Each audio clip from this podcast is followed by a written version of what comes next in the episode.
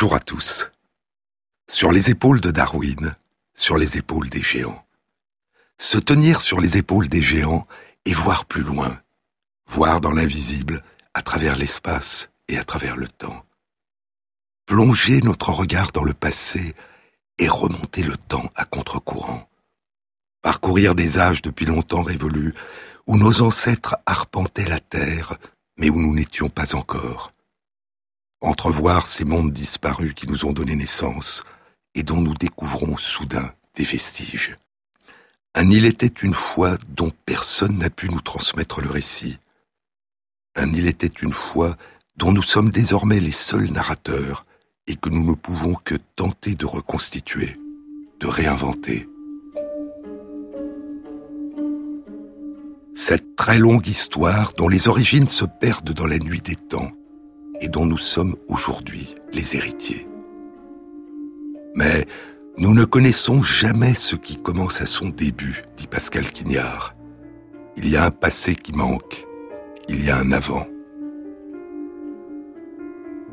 Tenter de ressentir, d'imaginer l'étrange splendeur des mondes qui nous ont donné naissance et qui n'ont cessé de se transformer sous des formes toujours nouvelles.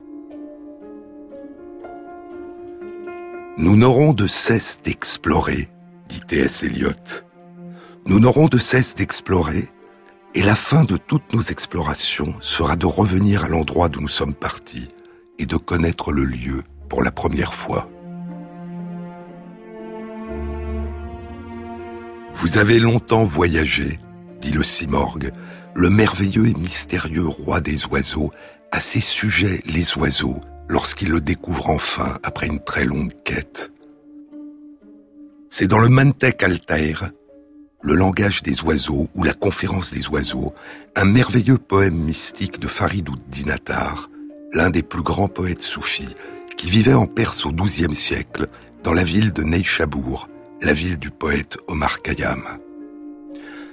Vous avez longtemps voyagé, vous avez cru parfois vous perdre, mais vous ne vous êtes pas quitté. C'est vous que vous avez retrouvé. Les pèlerins avancent, dit Borges dans le Simorgue et l'Aigle, l'un de ses neuf essais sur Dante. Les pèlerins avancent à la recherche d'un but inconnu. Le but de leur quête, qui ne leur sera révélé qu'à la fin, ne doit pas apparaître simplement comme un renseignement supplémentaire, mais il doit faire naître l'émerveillement en révélant que les chercheurs sont ce qu'ils cherchent. Les chercheurs sont ce qu'ils cherchent. Aller à la rencontre de notre passé et nous ouvrir au monde et aux autres, aux souvenirs des jours que nous n'avons pas connus, c'est aller à notre propre rencontre. Aujourd'hui, le passé ressurgit avec de plus en plus de profondeur et de plus en plus de précision. La paléontologie, la paléoanthropologie, la paléoanthropogénomique, l'archéologie, l'étude des paléoclimats et des paléoenvironnements, l'analyse globale de ces données éparses dans l'espace et le temps donne à notre exploration actuelle du passé une épaisseur, une granularité et un champ d'interprétation nouveau.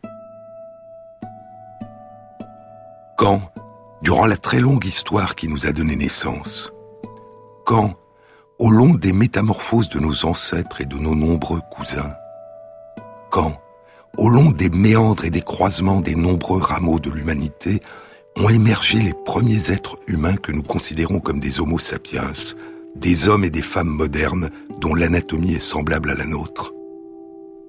En 1967, une expédition internationale est organisée par le paléoanthropologue américain Francis Clark Howell et co-animée par les paléoanthropologues français Camille Arambourg et Yves Coppens et Kenyan Richard Leakey et son père, le paléoanthropologue et archéologue Louis Leakey. L'expédition explore un grand territoire dans la basse vallée du fleuve Homo, au sud-ouest de l'Éthiopie, au nord du lac Turkana entre les collines Nkalabong et les collines Nakwa. Camilla Rambourg a 82 ans. Clark Howell, 41 ans, Yves Coppens, 33 ans, et Richard Leakey, 23 ans. Au cours de cette expédition, Yves Coppens et Camille Rambourg découvriront un fossile d'Australopithecus ethiopicus qui date d'il y a 2 600 000 ans. Près d'un million d'années de plus que le fossile d'Australopithecus boisei, qui date d'il y a 1 700 000 ans et qui avait été découvert par Louis Leakey huit ans plus tôt, en 1959, dans les gorges d'Olduvai, en Tanzanie, à environ 2000 km de là. Et durant cette même expédition dans la basse vallée du fleuve Homo, Richard Leakey découvrira sur le site de Kibish deux fossiles d'hommes et de femmes modernes. Les datations suggéreront un âge de 130 000 ans. 36 ans plus tard, en 2003, deux études étaient publiées dans Nature. Elles étaient animées par Tim White de l'Université de Californie à Berkeley. Les chercheurs avaient réalisé une datation de trois fossiles humains modernes, deux adultes et un enfant. Les fossiles avaient été découverts en 1997 à l'est de l'Éthiopie, dans la région de Lafar, dans la vallée de la rivière Awash, le moyen Awash sur le site de Hertoburi. Ces crânes ont la plupart des caractéristiques des nôtres, de ceux des femmes et des hommes modernes d'aujourd'hui, mais avec quelques caractéristiques archaïques qui les différencient. Et la datation suggérait un âge de 160 000 ans. Deux ans plus tard, en 2005, une étude animée par Ian McDougall de l'Université nationale d'Australie à Canberra et publiée dans Nature les chercheurs avaient réexaminé les deux fossiles découverts par Richard Leakey en 1967 sur le site de Kibish. Et l'étude suggérait qu'ils datent non pas d'il y a 130 000 ans, mais d'il y a 195 000 ans. Les techniques de datation progressent et le passé s'étend, gagne en profondeur et les débuts remontent le temps à contre-courant. En 38 ans, la date d'émergence des hommes et des femmes modernes avait ainsi reculé de 65 000 ans. Et il semblait désormais qu'ils étaient déjà présents il y a près de 200 000 ans, en Afrique de l'Est, en Éthiopie. Mais l'histoire des recherches est une histoire sinueuse, pleine de détours à travers l'espace et le temps.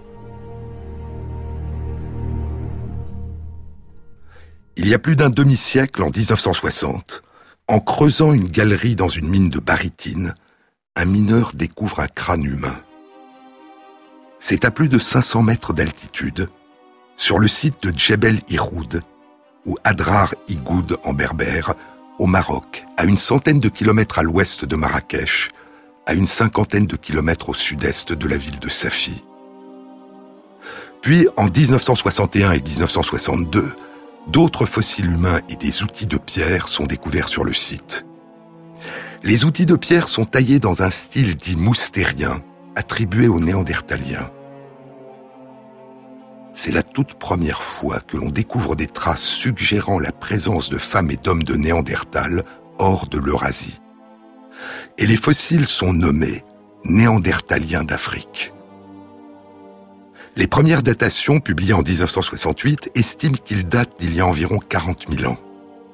Mais c'était une erreur. Ce ne sont pas des fossiles d'hommes et de femmes de Néandertal et ils ne datent pas d'il y a 40 000 ans. La même année, en 1968, le fossile d'une mâchoire d'un enfant est découvert. Il semble qu'il s'agisse d'un enfant humain moderne et non d'un néandertalien. Et les datations publiées en 1991 puis en 2007 suggéreront qu'il vivait il y a 160 000 ans. Dix ans passeront. Et en juin 2017, deux études sont publiées dans Nature. L'une des deux études était animée par Jean-Jacques Hublin et Philippe Gunz du département d'évolution humaine de l'Institut Max Planck d'anthropologie évolutionniste à Leipzig en Allemagne. Jean-Jacques Hublin est aussi titulaire de la chaire internationale de paléoanthropologie au Collège de France. Et la deuxième étude était animée par Shannon McFerron et impliquait Jean-Jacques Hublin. Les chercheurs avaient réexaminé les fossiles et les outils de pierre du site de Djebel Iroud et analysé de nouveaux fossiles et de nouveaux outils de pierre qu'ils avaient découverts sur le site. Il y a sur le site des traces d'anciens feux et des outils de pierre qui ont été chauffés au feu. Les outils de pierre ont été réalisés en utilisant une méthode de taille et de débitage qui produit des éclats, une méthode qui a été nommée la méthode Levallois. Elle a été décrite à la fin du XIXe siècle à partir de l'analyse de nucléi et d'éclats de silex découverts dans la carrière de Levallois-Perret dans les Hauts-de-Seine. Schématiquement, la méthode Levallois consistait à choisir un bloc de pierre, un nucléus, et à sculpter sa surface. Puis la percussion permettait, à partir de ce nucléus sculpté, de débiter des éclats ou des lames pour la fabrication d'outils. Il y avait sur le site des vestiges fossiles de gazelles et de zèbres, de gnous, de léopards et de lions, avec des marques sur les os et en particulier les os de gazelles qui indiquent que ces animaux ont été tués et consommés par les habitants humains de la grotte. Chaque méthode de datation a ses sources d'imprécision et d'erreurs, et c'est la combinaison de plusieurs méthodes qui permet de réduire ces incertitudes. Les datations sur le site de Djebel Iroud ont été réalisées par trois méthodes différentes. La méthode à l'uranium-thorium, dont je vous ai parlé la semaine dernière, et deux méthodes qui mesurent toutes deux de façon différente les déplacements d'électrons qui ont été induits soit par la radioactivité naturelle, c'est le cas de la technique de résonance paramagnétique électronique ou résonance de spin électronique, qui a été utilisée pour dater l'émail des dents des fossiles, soit les déplacements d'électrons qui ont été induits par la température, et c'est le cas de la méthode de thermoluminescence qui a été utilisée pour dater les outils de silex qui avaient été chauffés par le feu. Et l'étude suggère que ces fossiles datent d'une période d'il y a environ 300 000 ans, entre il y a 350 000 ans et il y a 280 000 ans. Et ainsi, ces hommes et ces femmes modernes vivaient à l'ouest de l'Afrique du Nord, au Maroc, à Djebel Iroud, plus de 100 000 ans avant les plus anciens hommes et femmes modernes dont on avait jusque-là découvert les vestiges, en Afrique de l'Est, en Éthiopie, sur le site de Kibish, à près de 5000 km au sud-est, à vol d'oiseau. Deux sites séparés par l'immense désert du Sahara. Les fossiles des hommes et des femmes du site de Djebel Yeroud, disent Jean-Jacques Hublin et ses collègues, présentent, comme les fossiles du site de Ertobouri en Éthiopie, une mosaïque de caractéristiques modernes récentes et de caractéristiques plus archaïques. Il y avait un fossile de crâne incomplet qui avait été découvert en 1932 près de la source de Florisbad, en Afrique du Sud, dans la province de l'État libre, à une quarantaine de kilomètres de la ville de Bloemfontein. Florisbad, Bloemfontein, la fontaine des fleurs. Une datation du fossile de Florisbad avait été réalisée et rapportée dans une étude publiée dans Nature en 1996 par Rainer Grün de l'Université nationale d'Australie et ses collègues. La datation de l'émail des dents, réalisée par la technique de résonance paramagnétique électronique, suggérait que le fossile avait un âge de 260 000 ans un âge proche de celui des fossiles de Djebel Iroud. Et il semble présenter le même type de mélange de caractéristiques modernes récentes et de caractéristiques plus archaïques. Mais la datation du crâne de Florisbad a été réalisée il y a plus de 20 ans, et le crâne incomplet ne permet pas de déterminer de façon très précise le degré de modernité de sa morphologie. Mais avec ces réserves, il semble que l'Homo sapiens de Florisbad, qui vivait en Afrique du Sud, et les Homo sapiens de Djebel Iroud, qui vivaient au Maroc, aient pu être, à 40 000 ans près, des presque contemporains. Mais plutôt que de tenter de déterminer avec une très grande précision quand et où auraient émergé des hommes et des femmes modernes déjà semblables à nous, comme la déesse Athéna naît dans la mythologie grecque déjà casquée, armée de sa lance et de son bouclier du crâne de son père Zeus, l'idée aujourd'hui est de considérer qu'il y a eu une évolution progressive au sein même de la lignée d'Homo sapiens, et que l'émergence de la nouveauté ne s'est pas faite soudainement, mais, comme l'avait notamment proposé Hublin pour l'évolution de Néandertal, d'une manière progressive, fractionnée, en mosaïque, par addition et mélange successifs de différentes formes de nouveautés.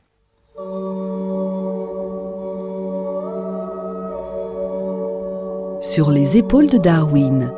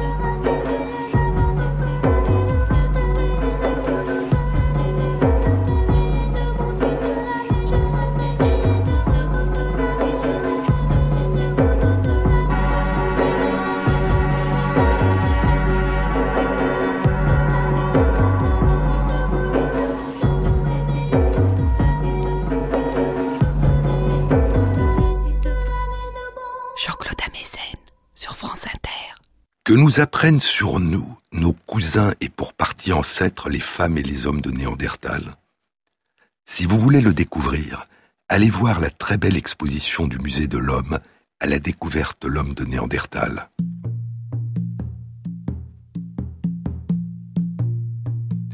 Une étude publiée dans Science en 2014 rapportait l'analyse de 17 crânes découverts dans Cima de los Huesos, le puits des ossements, dans la Sierra d'Atapuerca, au nord de l'Espagne, des fossiles qui dataient d'il y a environ 430 000 ans.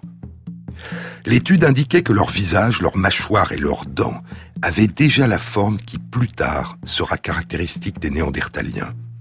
En revanche, ce n'était pas le cas de leur crâne, dont le volume était plus petit que celui des femmes et des hommes de Néandertal et dont la forme était différente. Et ainsi, plus de 150 000 ans avant l'émergence de celles et de ceux que l'on nommera les femmes et les hommes de Néandertal, parmi les nombreuses populations distinctes d'hominines qui vivaient en Europe, la population des hominines de Cima de los Huesos avait déjà certaines des caractéristiques de la forme du visage qui sera celle des Néandertaliens. Mais les autres modifications, celles de la forme du crâne et du volume du cerveau, apparaîtront plus tard chez leurs descendants ou chez certains de leurs cousins. Et il en a probablement été de même, propose Jean-Jacques Hublin et ses collègues, il en a probablement été de même sur des temps plus courts et de façon moins accentuée chez les premiers hommes et femmes modernes durant les périodes qui ont suivi l'émergence des premiers Homo sapiens. En novembre dernier, une étude était publiée dans Science. Elle était animée par Marlise Lombard du département d'anthropologie de l'université de Johannesburg en Afrique du Sud et par Mathias Jacobson du Centre de biologie évolutionniste de l'Université d'Uppsala en Suède. L'étude de l'ADN ancien complet de trois chasseurs-cueilleurs de l'âge de pierre et de quatre fermiers de l'âge de fer qui vivaient en Afrique Et la comparaison avec d'autres ADN anciens et avec des ADN contemporains suggère que les premières divergences entre des populations d'hommes et de femmes modernes en Afrique, qui ont suivi l'émergence des premiers hommes et femmes modernes, datent d'une période comprise entre il y a 350 000 ans et 260 000 ans. Et ainsi, dans leur ensemble, les études récentes de fossiles et les études récentes d'ADN suggèrent que l'origine des femmes et des hommes modernes est plus ancienne qu'on ne le pensait encore il y a peu, et que la transition qui a conduit à leur émergence n'a pas été brutale et instantanée, mais a suivi une évolution progressive faite de séparation, de divergence et de mélange. Les ancêtres des hommes et des femmes modernes ou presque modernes de Djebel Iroud au Maroc de Florisbad en Afrique du Sud, de Hertobouri et de Kibish en Éthiopie, se sont-ils dispersés il y a plus de 300 000 ans à partir d'une même région en Afrique? Et si oui, laquelle? Ou avaient-ils évolué de façon séparée pendant des temps longs dans différentes régions du continent africain? On ne le sait pas. Mais si les ancêtres des hommes et des femmes de Djebel Yeroud ont traversé le Sahara pour s'établir au Maroc, cet extraordinaire voyage n'a probablement pas nécessité de traverser un immense désert. Car à cette époque, il y a un peu plus de 300 000 ans, le Sahara, aujourd'hui le plus grand désert du monde, n'était pas un désert. Il y a eu au cours des âges de nombreuses périodes où le Sahara était verdoyant. Et en particulier, durant une relativement brève période autour d'il y a 330 000 ans, les vestiges des animaux suggèrent l'existence durant ces périodes d'une continuité écologique et de fréquents passages entre l'Afrique du Nord-Ouest et l'Afrique subsaharienne. Au cours des âges, le Sahara était verdoyant, puis est redevenu un désert, a verdi à nouveau, puis est redevenu un désert de très nombreuses fois, au rythme des changements d'abondance et de durée des pluies dans la région. Le Sahara, dit Pierre Loti, la grande mer sans eau que les morts appellent aussi Bled al-Atush, le pays de la soif. La chaleur étouffante du soleil, le froid des nuits et les vents, les tempêtes de sable. L'armatan, dit Michael Ondaatje dans Le Patient anglais, l'armatan souffle à travers le Sahara empli de poussière rouge, pareil au feu. Les marins nommèrent ce vent rouge la mer des ténèbres. Nous marchons au versant de collines courbes, dit Saint-Exupéry dans Terre des Hommes. Le sol est composé de sable entièrement recouvert d'une seule couche de cailloux, brillants et noirs. On dirait des écailles de métal. Et tous les dômes qui nous entourent brillent comme des armures. Nous sommes tombés dans un monde minéral. Nous sommes enfermés dans un paysage de fer.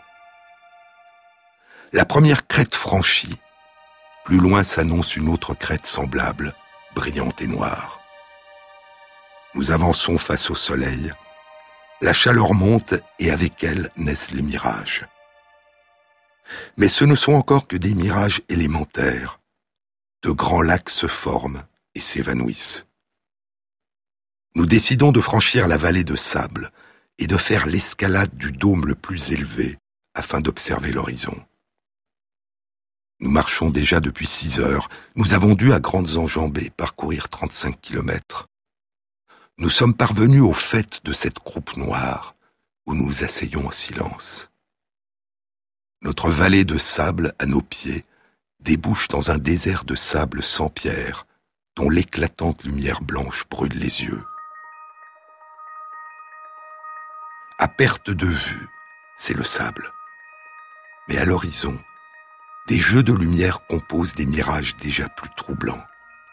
Forteresses et minarets, masses géométriques à lignes verticales, j'observe aussi une grande tache noire qui simule la végétation. Mais elle est surplombée par le dernier de ces nuages qui se sont dissous dans le jour et qui vont renaître ce soir. Ce n'est que l'ombre d'un cumulus. l'eau qui vaut son poids d'or, l'eau dont la moindre goutte tire du sable l'étincelle verte d'un brin d'herbe. S'il a plu quelque part, un grand exode anime le Sahara vers l'herbe qui poussera 300 km plus loin. Mais le désert du Sahara tel que nous le connaissons aujourd'hui ne date que d'il y a 5000 ans. Les 7000 ans qui avaient précédé, entre il y a 12 000 ans et il y a 5000 ans, étaient l'une de ces périodes où le Sahara était couvert de prairies et de forêts, parsemé de lacs. Des rivières y coulaient, des hommes, des femmes et des enfants y vivaient. Puis les pluies sont devenues plus rares, le désert à nouveau a commencé à se propager et la région s'est dépeuplée. Dans le désert, dit le patient anglais, il est facile de perdre le sens des limites. Pour créer le personnage de fiction du patient anglais, Michael Ondaatje s'est inspiré de la vie du comte hongrois Laszlo de Almasi, qui avait exploré durant les années 1930 les déserts d'Égypte et de Libye, dont la grande mer de sable, avec ses vagues de dunes qui peuvent s'élever jusqu'à 100 mètres de hauteur. Almasi était parti à la recherche de la cité légendaire de Zerzura, à l'ouest du Nil, l'oasis des petits oiseaux, la cité des acacias, la ville blanche comme la colombe. Et il découvrira les magnifiques fresques préhistoriques de la grotte des nageurs, à Wadi Soura, dans le désert de Gif el-Kébir. Dans le roman, c'est Almasi qui est le patient anglais au corps brûlé, dont personne ne connaît le nom, allongé sur un lit dans une villa en ruine, en Toscane en 1944, au milieu des combats à la fin de la Seconde Guerre mondiale. Maintenant, dit Ondadje, maintenant il parle par fragments. Il parle de villes dans des oasis, des anciens Médicis, du style de Kipling. Et son journal, un exemplaire des histoires d'Hérodote édité en 1927, renferme d'autres bribes encore, des cartes, des débuts de journal, des documents dans de nombreuses langues, des passages découpés dans d'autres livres, entrecoupés de notes intimes rédigées de sa petite écriture et d'allusions à l'art rupestre. La seule chose qui manque est son nom. Il n'y a toujours aucun indice à propos de son identité. Il est sans nom. Dans le désert, dit le patient anglais, il est facile de perdre le sens des limites. Quand j'ai surgi des airs et que je me suis écrasé dans le désert, dans cette traînée de jaune, la seule chose à laquelle je pensais était je dois construire un radeau, je dois construire un radeau. Et ici, alors que j'étais dans les sables secs, je savais que j'étais parmi des peuples de l'eau. À Tassili, j'ai vu des gravures pariétales qui dataient d'une époque où les peuples du Sahara chassaient des hippopotames à partir de barques en roseaux. À Wadi Soura, j'ai vu des grottes dont les parois étaient couvertes de peintures de nageurs. Ici, il y avait eu un lac. J'aurais pu tracer sa forme sur un mur, pour eux. J'aurais pu les mener à ses rives, il y a six mille ans. Demandez à un Nubien quelle est la plus ancienne voile connue, et il vous décrira une voile trapézoïdale qui était attachée au mât d'un bateau de roseau qu'on peut voir dans une peinture pariétale en Nubie.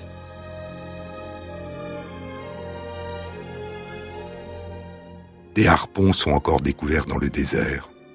C'étaient des peuples de l'eau. Même aujourd'hui, les caravanes ressemblent à des rivières. Pourtant, Aujourd'hui, c'est l'eau qui est l'étrangère ici. C'est l'eau qui est l'exilé. Sur les épaules de Darwin, sur France Inter.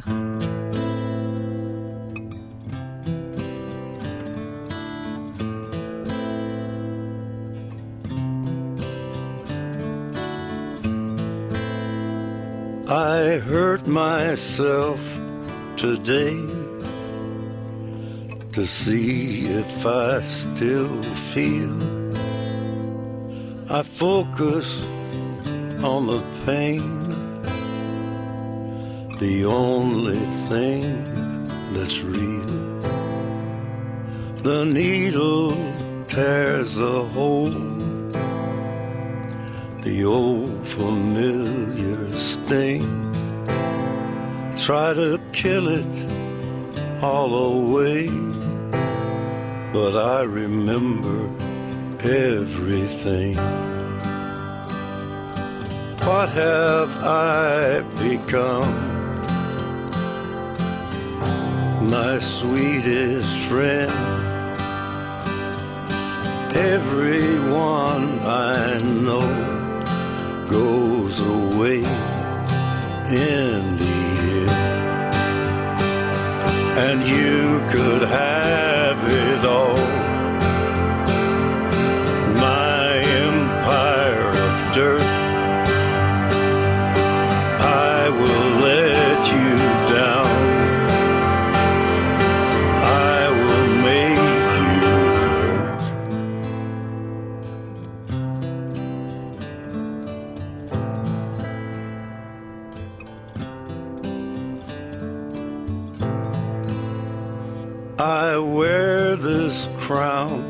Of thorns upon my liar's chair, full of broken thoughts I cannot repair. Beneath the stains of time, the feelings disappear. You are someone else. I am still right here. What have I become? My sweetest friend. Everyone I know goes away in And you could have it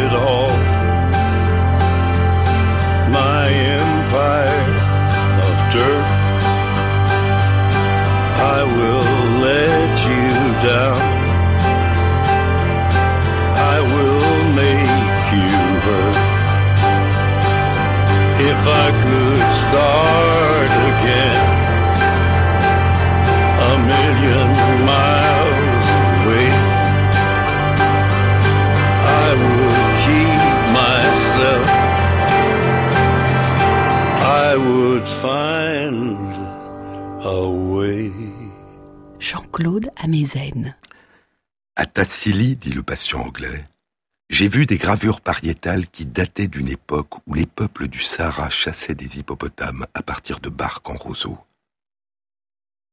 Tassili Nager, le plateau des rivières, un vaste plateau dans le désert du Sahara, au sud-est de l'Algérie, près de la frontière avec la Libye, le Niger et le Mali. Et dans les grottes, il y a le plus grand nombre de peintures et de gravures pariétales rassemblées à un même endroit dans le monde.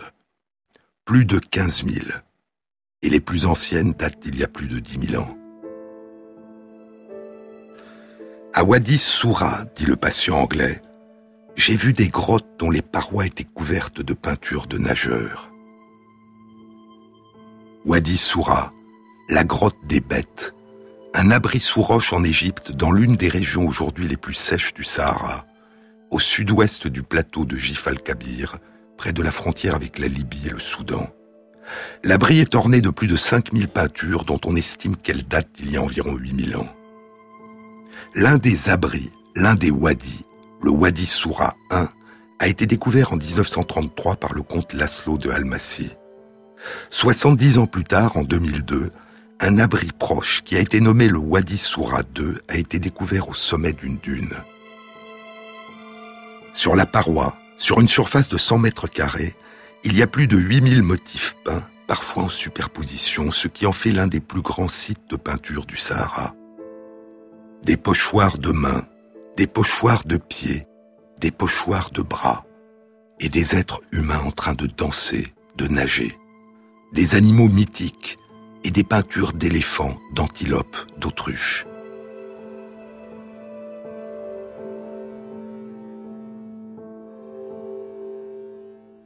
En 2016, une étude était publiée dans le Journal of Archaeological Science. Elle était animée par Emmanuel Honoré, de l'équipe ethnologie préhistorique du CNRS et de la Maison archéologie et ethnologie à Nanterre, et du MacDonald Institute for Archaeological Research à Cambridge, en Grande-Bretagne, et elle impliquait des chercheurs du Muséum national d'histoire naturelle de Paris et de l'Université de Lille. Dans le Wadi Soura II, les chercheurs avaient compté plus de 900 pochoirs de mains. 13 sont des pochoirs de toutes petites mains, qui étaient jusqu'alors considérées comme des mains de bébé. Mais les chercheurs ont réalisé des mesures très précises des mains et ont conclu qu'il ne s'agissait pas de mains de bébés humains. Ils proposent qu'il s'agit de pattes avant de jeunes reptiles, des jeunes crocodiles ou des jeunes varans. Des pochoirs de pattes d'oiseaux, dont des émeux aux ailes rudimentaires, les plus grands oiseaux du monde après les autruches, avaient été découverts dans la gorge de Carnarvon, en Australie. Et des pochoirs de pattes d'oiseaux nandous, au milieu de très nombreux pochoirs de mains humaines, avaient été découverts dans les peintures pariétales de la Cueva de las Manos, la grotte des mains, dans la province de Santa Cruz, en Argentine. Mais tous ces pochoirs de pattes d'oiseaux ont trois doigts. Et les pochoirs de Wadi Soura sont les premiers pochoirs de mains de pattes animales à cinq doigts découverts à ce jour. Mais revenons aux temps anciens. Je vous disais que la plus ancienne trace de présence de femmes et d'hommes modernes en dehors de l'Afrique subsaharienne avait été découverte à l'ouest de l'Afrique du Nord, au Maroc, sur le site de Djebel Iroud. Elle date d'il y a environ 300 000 ans. Beaucoup plus à l'est, à plus de 4000 km de distance à vol d'oiseau, les plus anciennes traces de présence d'hommes et de femmes modernes hors d'Afrique avaient été découvertes dans le nord d'Israël, dans la grotte de Skoul, dans la vallée de Nahal Meharot, Wadi El Mougara, sur le versant ouest du mont Carmel, et dans la grotte de Kafseh, en Galilée.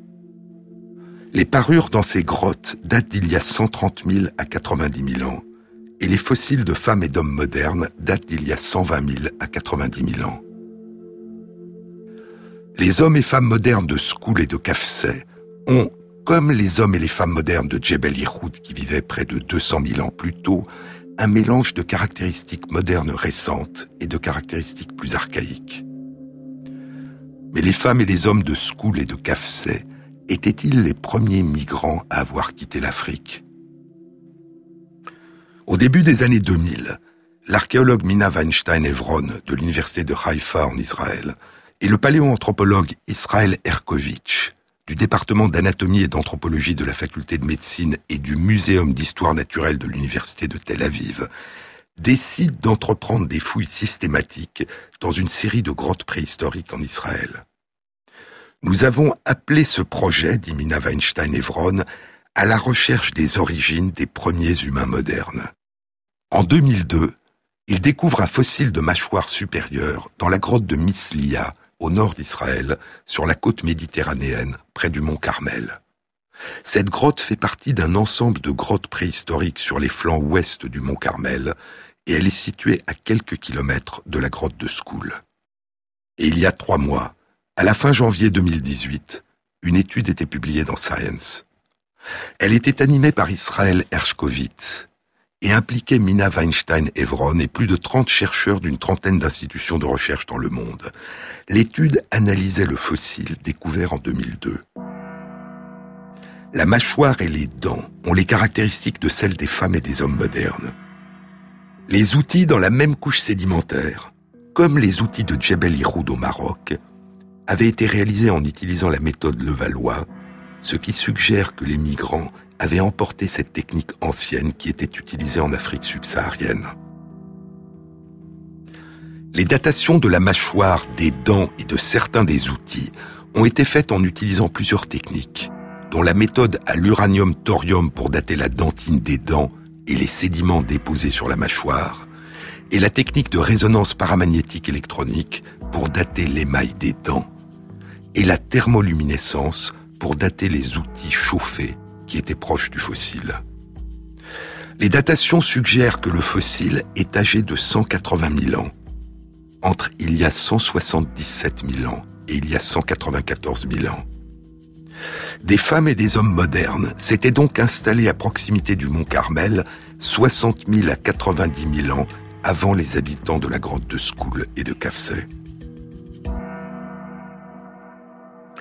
Les reconstructions paléoclimatiques, les reconstructions des climats du passé qui sont fondées notamment sur l'étude des spéléothèmes, les stalagmites et les stalactites des grottes, et sur l'étude d'échantillons prélevés dans les fonds marins, les reconstructions des climats et des environnements écologiques du passé suggèrent qu'il y a eu entre il y a 190 000 ans et il y a 25 000 ans plusieurs périodes chaudes et humides qui ont fait apparaître des corridors de végétation emplis d'animaux dans les régions aujourd'hui arides du désert du Sinaï et des déserts d'Arabie. Mais ces fenêtres temporelles qui ont créé des corridors entre l'Afrique et le Levant ont été séparées par des périodes de grande aridité ce qui suggère que la région, si elle a été un ancien lieu de passage, a probablement aussi souvent été un boulevard des rêves brisés, Chris Stringer et Julia Galway Witham du Muséum d'histoire naturelle de Londres dans un commentaire publié dans le même numéro de Science à la fin janvier 2018.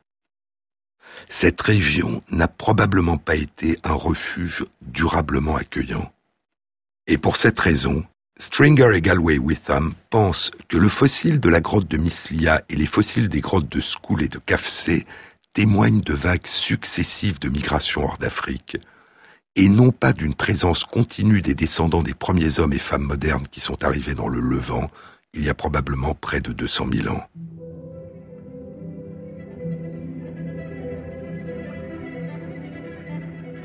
Plusieurs vagues de migrants, peut être séparé par plusieurs dizaines de milliers d'années et favorisé par plusieurs épisodes de changement climatique et écologique.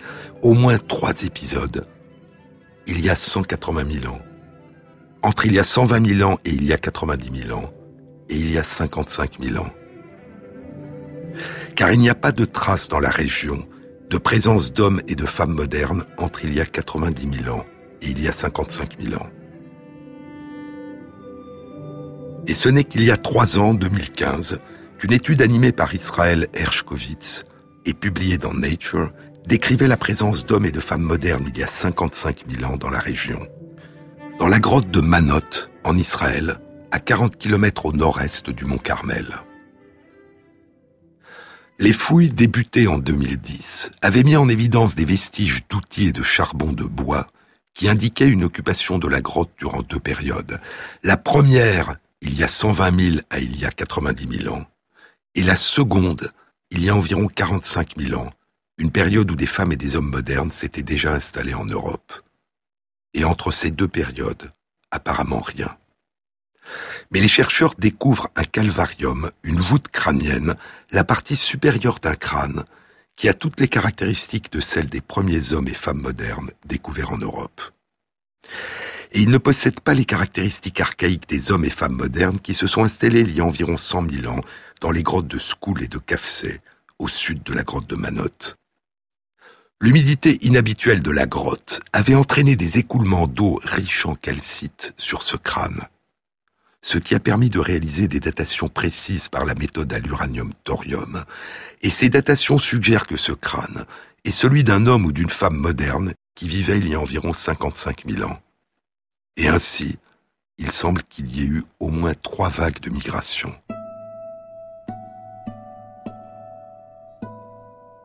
Les premiers immigrants ont-ils disparu? Ont-ils fait partie des premiers hommes et femmes modernes qui sont partis vers l'Inde, parcourant l'Asie de l'Est jusqu'à l'Australie? Ou sont-ils retournés en Afrique? On ne le sait pas. Mais ces études suggèrent à ce stade qu'il y a eu non pas une sortie d'Afrique, mais plusieurs sorties successives. D'incessants voyages, d'incessantes explorations du monde à l'intérieur du continent africain et au dehors. Une très longue histoire de migration.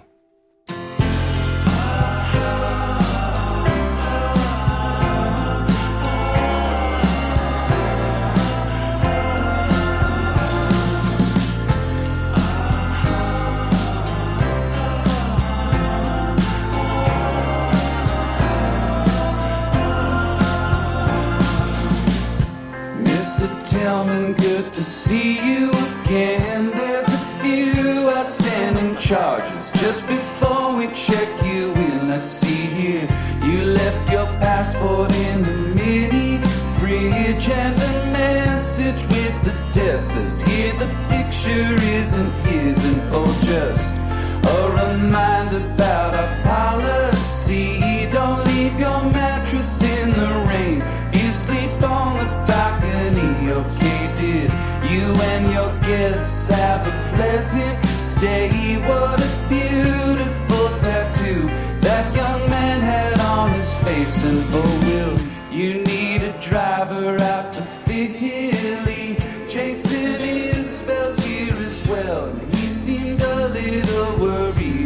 about you. I'm feeling good, damn, I'm feeling so fine. I'm living on a cloud above an island in my mind. Oh, baby, don't be alarmed, this is just my vibe. No need to walk around, no, it's not too bad a climb. Mr. Tillman, for the seventh time, we have no knowledge Those aren't extras in a movie,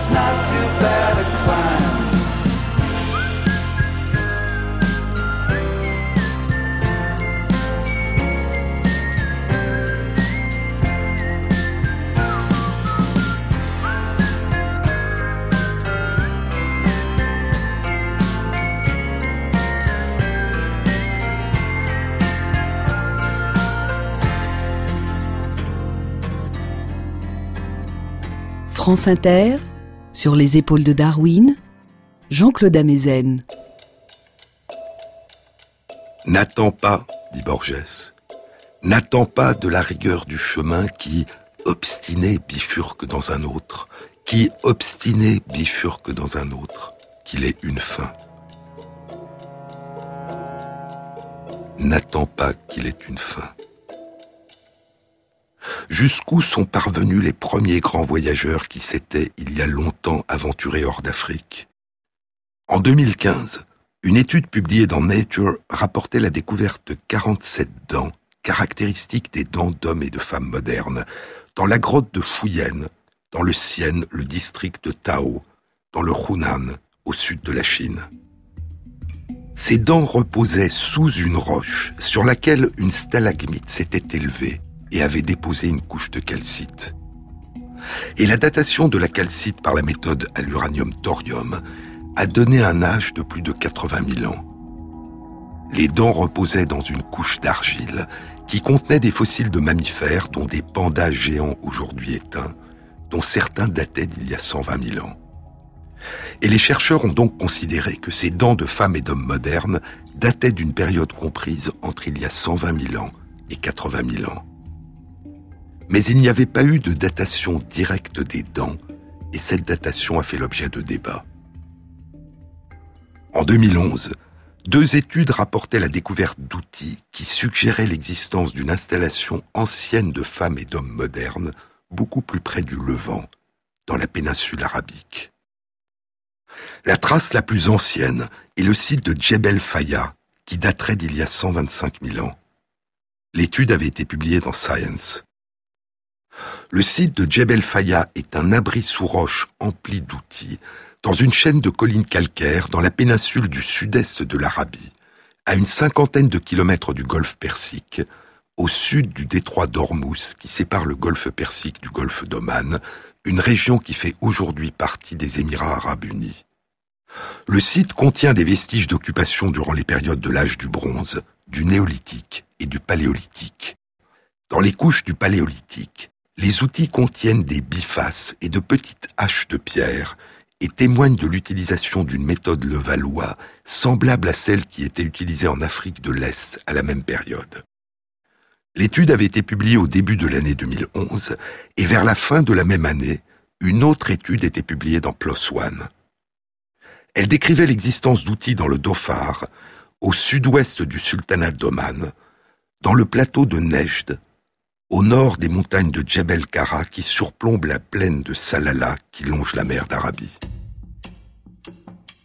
Les outils avaient été découverts sur les sites d'Aïbout al-Awal, d'Aïbout al-Tani, de Moudaï as-Sod et de Djebel Sanoora, distants de seulement quelques kilomètres les uns des autres. Ces outils de pierre avaient été fabriqués à partir d'une méthode levallois typique d'une technique dite nubienne, qui avait été découverte dans des sites de la vallée du Nil, au nord du Soudan, dans les collines du sud-est de l'Égypte et du nord-est du Soudan, parallèles à la mer Rouge, et à l'est du Sahara. La datation par thermoluminescence de ces outils suggère qu'ils datent d'il y a un peu plus de 100 000 ans. Mais que ce soit dans les Émirats arabes unis ou dans le sultanat d'Oman, on n'a pas découvert de fossiles humains permettant d'identifier qui a fabriqué et utilisé ces outils. Il y a une dizaine de jours, au début avril 2018, une étude était publiée dans Nature, Ecology and Evolution. Elle était animée par Hugh Guruka, de la faculté d'archéologie de l'université d'Oxford en Grande-Bretagne et du département d'archéologie de l'Institut Max Planck d'histoire humaine à Jena en Allemagne, et par Michael Petralia du même Institut Max Planck et du Muséum national d'histoire naturelle de Washington aux États-Unis. Le site de Al-Wusta a été découvert en 2014 en Arabie Saoudite dans le désert de Nefoud, Sarah al-Nefoud, le désert au sable rouge, un ergue, un désert de dunes, dont le vent sculpte de grandes dunes en croissant. Il y avait là 380 outils de pierre, dont un certain nombre fabriqués en utilisant la méthode Levallois. Et il y avait des fossiles d'oiseaux, de reptiles, de mammifères, dont des hippopotames. En 2016, le paléontologue Iyad Zalmout de l'Institut saoudien d'études géologiques découvre soudain dans les sédiments un petit os et il dit c'est un doigt humain. C'est un fossile d'une phalange de 3 cm de long, probablement du majeur. Les chercheurs pensent que le fossile a toutes les caractéristiques d'une phalange de femme ou d'homme moderne. Et il y a une dizaine de jours, sa datation a été publiée. Elle suggère un âge d'il y a environ 88 000 ans. Les études paléoclimatiques suggèrent qu'entre il y a 95 000 ans et il y a 85 000 ans, il y a eu une période de pluie abondante qui a pu favoriser l'entrée des hommes et des femmes modernes en Arabie saoudite. Et à Al-Wusta, à cette période, dans ce qui est aujourd'hui un désert, les hommes et les femmes vivaient près d'un lac, dans une prairie.